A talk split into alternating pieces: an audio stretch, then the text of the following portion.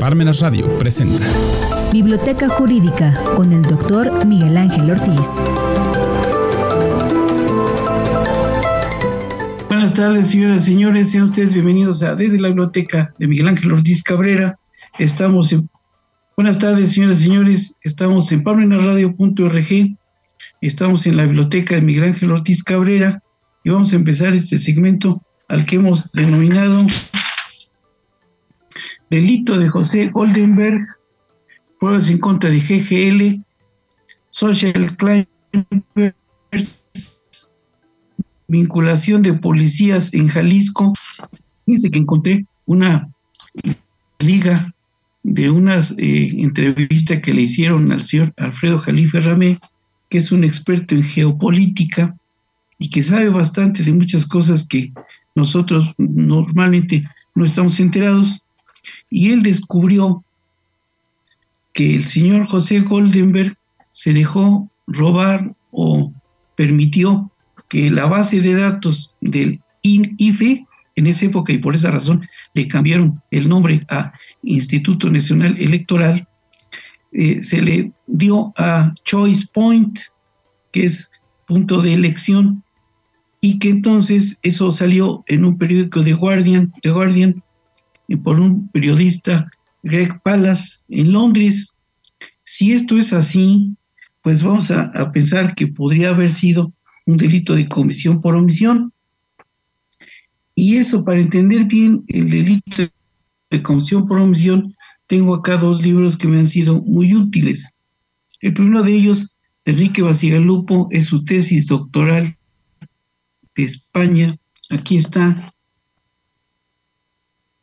este libro me sirvió de base para dar una declaración al señor Valerio eh, en alguna ocasión, la guardería de Sonora.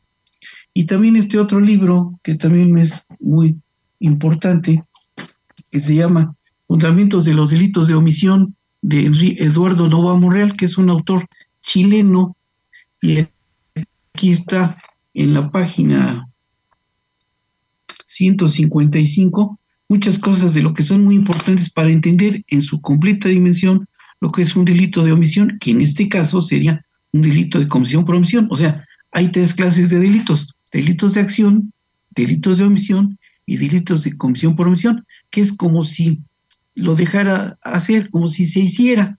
O sea, él tendría que ahora que probar que él no tuvo nada que ver para poder em, entender ese, ese robo de la base de datos, que desde luego está mucho por discutir porque eh, esa base de datos en algún momento se supo que ya andaba eh, vendiéndose en Tepito. Luego entonces sí hubo algunas cosas por ahí un poco difíciles de comprender.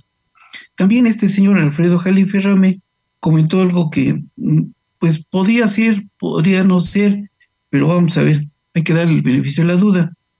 Por ejemplo, la señora Denise Dresser trabaja para la CIA y trabaja también para la Embajada Norteamericana y específicamente para el señor, para el FBI y para el señor Jeff Bush. Entonces, con razón tiene tan buena información que es justo entender que muchas cosas que ella argumenta pues a veces no sabe uno la fuente. Ahora estamos tratando de entender de dónde obtiene esa información. Si es así, pues bueno, eh, también habría que entender y la habría que leer completamente la iniciativa que mandó el presidente de la República para que se discutiera. nada más por tratar de compararlo, lo que se pretende es reducir el número de senadores de 128 a 96. Si analizamos cuántos senadores hay en Estados Unidos, son 100. Ellos tienen el doble o triple de habitantes que nuestro país. También lo que se pretende es reducir de 500 diputados a 300, desapareciendo los plurinominales y no se pretende, como el pueblo globero entiende, o como lo han dejado entrever el señor Claudiques González y la gente que lo acompaña, no se trata de desaparecer lo que se pretende es reajustarlo. Si vemos con, con prudencia, con mesura, eso es correcto, porque le permitiría a nuestro país ahorrarse un muy buen dinero, porque muchos de los diputados en realidad no hacen absolutamente nada. Basta ver el canal legislativo para ver qué actividades despliegan. Nada, sencillamente van a levantar el dedo.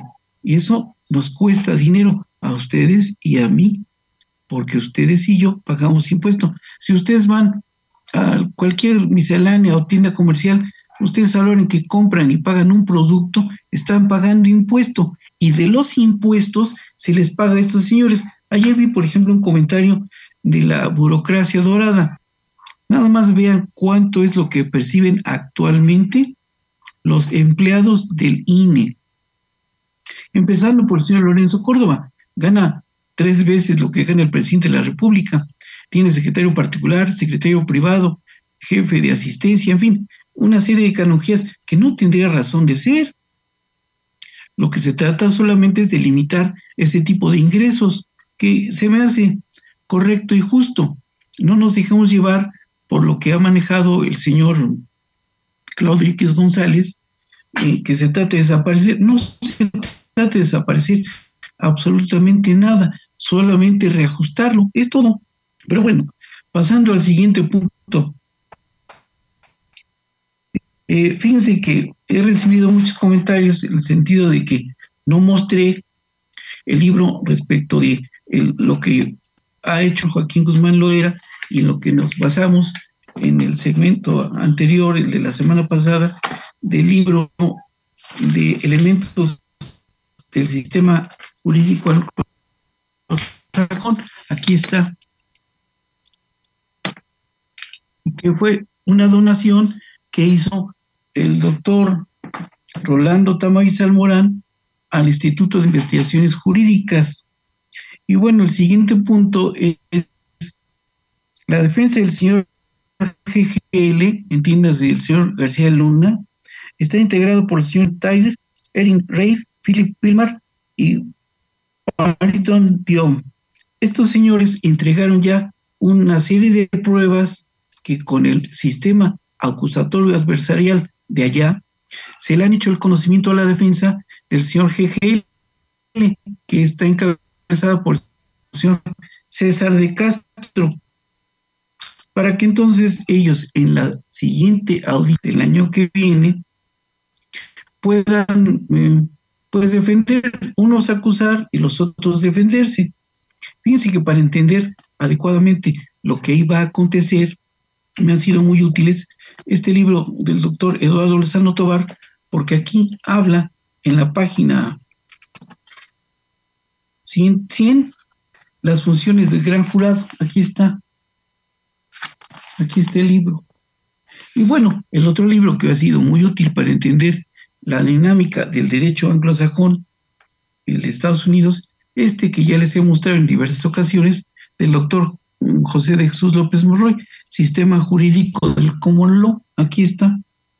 Y entonces, por ahí podremos entender que efectivamente lo único que se pretende es llegar a la verdad para saber si efectivamente el señor Genaro García Luna, o GGL, porque registró su nombre como marca, eh, había actuado en beneficio de algún cártel o no, y los sobornos que se había, que había permitido obtener con cargo a las gentes que laboran en este país, a través de la Secretaría de Seguridad Pública que le encabezaba en época del señor Felipe Calderón.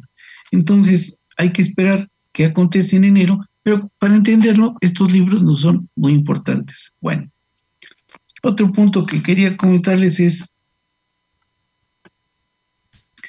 Eh, hay un concepto que se está manejando mm, y habría que entenderlo en su justa dimensión, los social climbers, que es lo que aquí se entiende por aspiracionistas, que no es una situación indebida.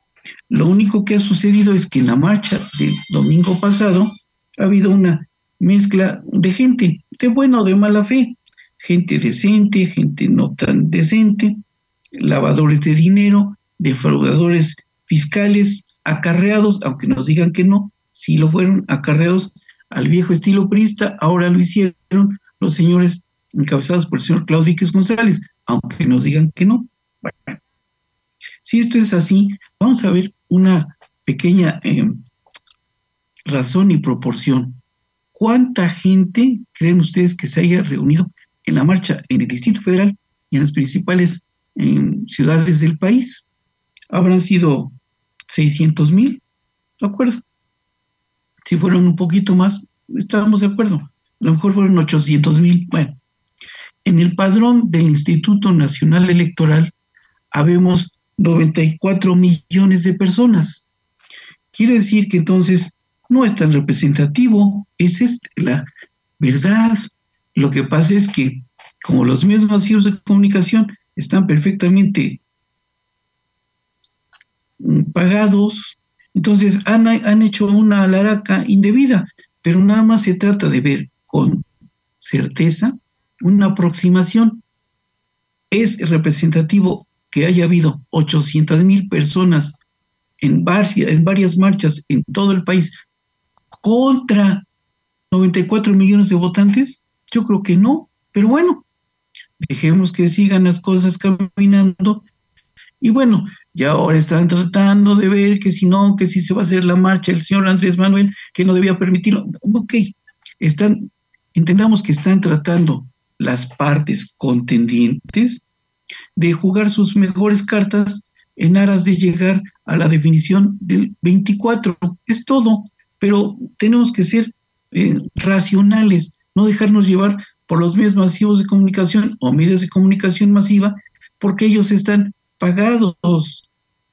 Vean nada más cuánto le pagaban al señor eh, López Óriga, al señor Gómez Leiva, a la señora de la Micha, todos ellos recibían más de un millón de pesos mensual cuando les pagaba el señor Peñanito. Y ahora, por eso es por lo que están inconformes. Y los que fueron a la marcha también están inconformes porque pretenden recuperar los privilegios que les fueron desconocidos. Pero vamos a ver otra cosa. Fíjense que en, el, en la revista del domingo, aquí está,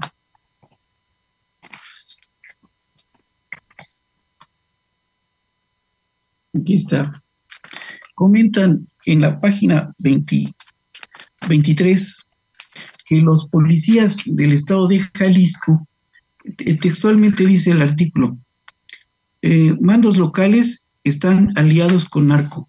No sabemos hasta qué punto sea cierto eh, la información ahí vertida. Lo que sí sé es que para entender adecuadamente el texto de ese artículo, hay que ver dos libros que me han sido muy importantes. Tres libros. Uno, ¿cómo actúa la policía? Entendemos que hay policía proactiva y policía reactiva. ¿Dónde entendí eso? Aquí está un libro.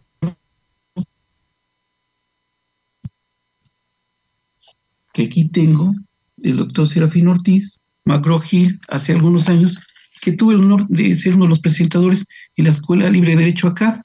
Y entonces entendí las funciones de policía proactiva y policía reactiva. En el caso este, al parecer, las policías que tienen allá en el estado de Tamaulipas, eh, perdón, de Jalisco, eh, están actuando indebidamente porque de acuerdo al texto del artículo eh, no responden a lo que debería ser. Entendamos cómo funcionan las policías. Pero esto va de la mano con otro libro que está aquí, que se llama Homo Vines, la sociedad teledirigida.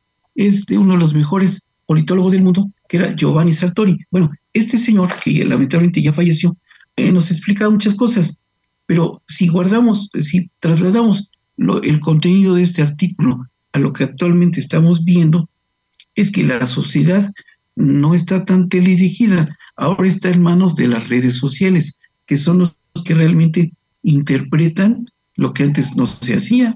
Antes estábamos ignorantes de lo que sucedía en el acontecer del mundo y del país. Nos tenían casi, casi con los ojos vendados cuando gobernaba quién, el PRI, y en la alternancia el PAN. Ahora, los, las redes sociales han sacado de contexto todo eso y que ahora están informados al momento. Y eso no les conviene a mucha gente. Por eso ese libro es tan importante. El libro de Homo Bienes ahora será la sociedad dirigida por las redes sociales. Lamentablemente ya falleció ese, autor, si no ya estaría pensando en hacer un nuevo artículo. Pero esto tiene que ver con la democracia. Y para entender la democracia en su exacta dimensión, no bajé un libro que se llama Democracia Participativa porque se me olvidó, pero tengo este otro de un gran pensador italiano. El libro se llama El futuro de la democracia, de Norberto Bobbio. Bobbio era un politólogo, era un filósofo del derecho, y este libro que publicó el Fondo de Cultura Económica es básico para entender eh, no solamente la democracia, hasta el liberalismo viejo y nuevo. ¿Cuál es el nuevo? El neoliberalismo. Aquí está, está en la página 128. Entonces, habría que leerlo con calma para entender lo que realmente se está tratando de llevar a cabo. Unos a favor y otros en contra de qué? De la democracia y del país. Entendámoslo en su justa dimensión. Y si es así, fíjense que mm, también quisiera comentarles otra cosa que me ha llamado mucho la atención. Nada más eh, tenemos que reconocer una cosa.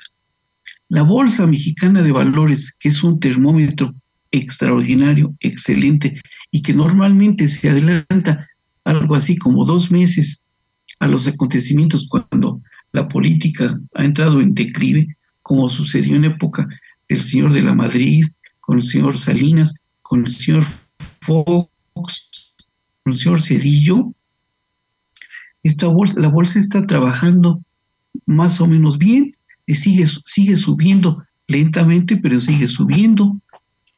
Segundo aspecto, no ha habido pedir dinero prestado. Tercer punto, el dólar se está deslizando lentamente. Quiere decir que si estamos mal, no estamos tan mal, porque si no, la bolsa ya se hubiera caído, el dólar ya hubiera habido devaluación, como sucedió en época del señor Echeverría, en época del señor López Portillo y en época del señor Miguel de la Madrid, en donde la inflación fue en una forma descomunal. Lo que pasa es que tenemos poca memoria histórica. Si vamos a los eh, libros de economía y a las estadísticas, pues por ahí podemos entender que eso no ha pasado. Si estuviéramos tan mal, ya hubiera pasado. Es fácil de comprender. Y bueno, finalmente también quisiera comentarles a ustedes algo en donde tuve el honor de, asistir a una conferencia que en mi no tan corta carrera como abogado tuve oportunidad de ver el viernes pasado una conferencia que se llama La evolución de la dogmática penal, sustentada por el doctor Eugenio Raúl Zaparoni. ¿Quién es Eugenio Raúl Zaparoni? es el penalista más reconocido o más reverenciado en Latinoamérica. Tiene 49 doctorados honoris causa que le han sido conferidos por diversas universidades del mundo. O sea, no se la dio el Instituto X, no, universidades del mundo. Y acá tengo algunos libros que son recomendables para entender lo que él explicó con una claridad impresionante.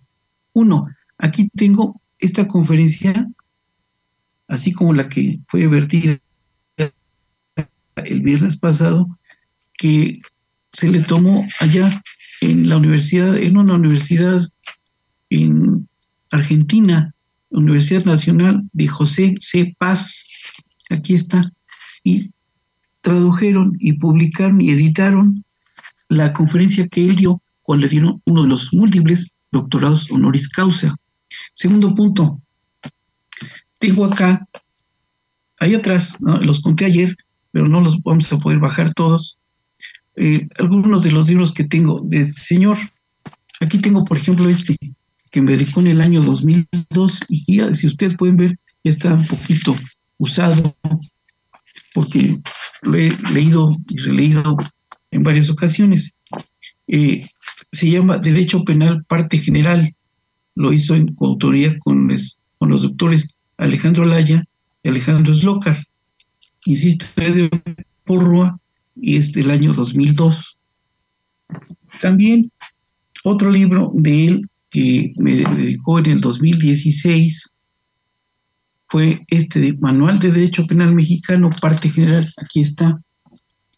Este libro también, eh, fíjense que había sido editado en Argentina conforme a la legislación argentina, pero trajeron al país y el doctor Fernando Tenorio Tagle se tomó la molestia de irlo adecuando a la legislación mexicana. Y entonces, en el 2016, vino él junto con los otros coautores, Alejandro Alaya, Alejandro Slocar, ah, ya nos está tocando el, el gallo, bueno, él mismo y el doctor Tenorio, a presentar el libro. Es una joya. Si no tiene uno muchos libros, con que compren esos dos es un buen principio. En lo personal tengo 20. Y otro que aquí me ha sido muy útil y que me hizo favor de dedicármelo el viernes pasado, colonialismo y derechos humanos. Aquí está.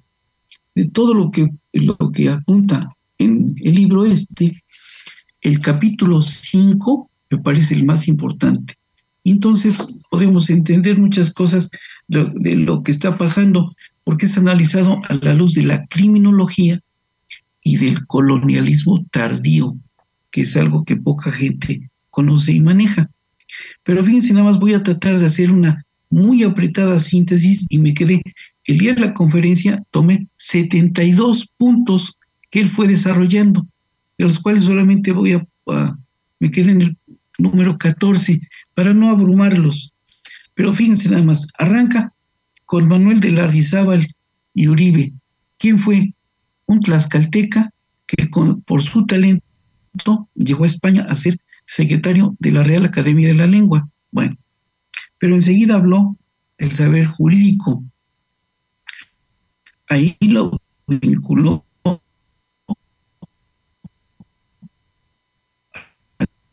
parte a la etiología del delito, o sea, al origen, a las causas que dan origen al delito. Destaca la importancia de la criminalización primaria, secundaria y terciaria. Lo aterriza la criminología sociológica por los datos sociales que ésta nos muestra. Se remitió a Alessandro Barata, un autor italiano lamentablemente ya fallecido, en su obra, y aclara que no se respeta el principio de igualdad y que no se pueden abarcar, de acuerdo a lo que sostiene eh, Alessandro Barata, todos los tipos penales, o sea, todos los delitos. Después, con la evolución del capitalismo tardío, solo se responde a los estereotipos de los medios de control masivo o de los medios, medios masivos de comunicación. Y las clases marginadas, los excluidos, son los más vulnerables al poder punitivo y solo se puede atenuar las penas del poder punitivo. Pero hace un repaso histórico de los siguientes autores con una claridad impresionante. Empieza con Carl Binding, Franz von Liszt, Enrico Fermi, Wilhelm Bauer, Gustav Bradbrook, Edmundo Mesger, de ahí pasa a George Down y Federico Schaffstein, de ahí sigue con Hans Benzel, enseguida está Klaus Roxin y acaba con Gunther Jacobs. Regresa al neocantismo y en el neocantismo no hagas para otro lo que no quieras que te hagan a ti. Y apunta cómo la pena hay que separar de la teoría general del Estado deducida de los valores para llegar a la conclusión que se debe limitar el control punitivo del Estado a partir de la prevención general que le corresponde al legislativo. Recordemos que la prevención general se divide en positiva y negativa. La positiva implica la creación de los valores morales y la negativa a través de la intimidación o amenaza. En tanto que la prevención especial se, se divide en dos, también en positiva, que es el tratamiento que se da de reeducación al delincuente, y la negativa a través de la neutralización al interno o al delincuente. Debemos partir y concluir con un punto muy importante.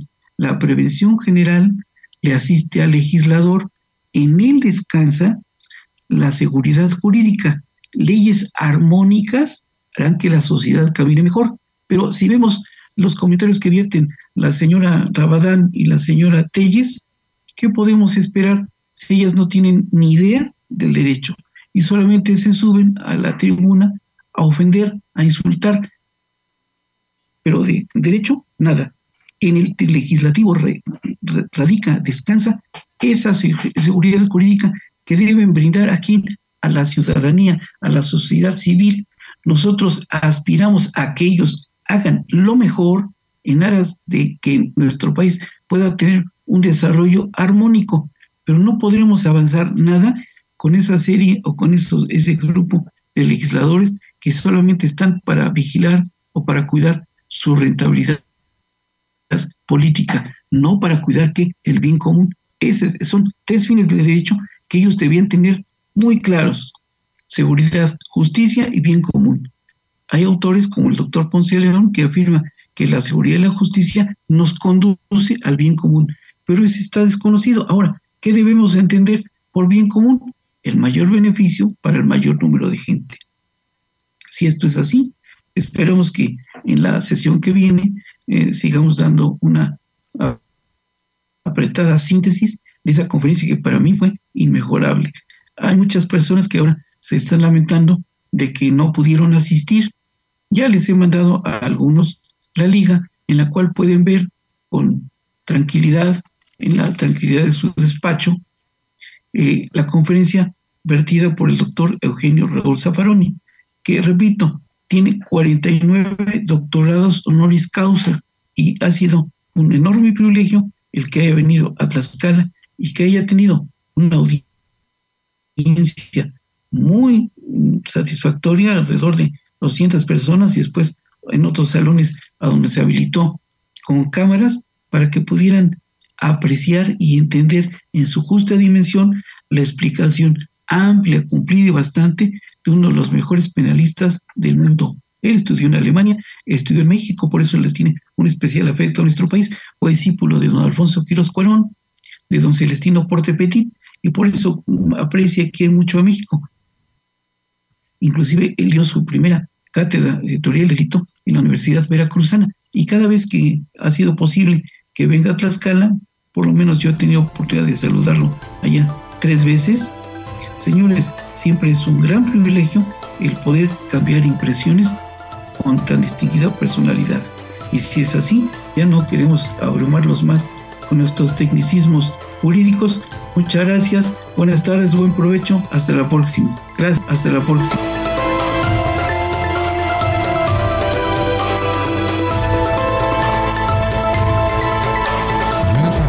presentó Biblioteca Jurídica con el doctor Miguel Ángel Ortiz.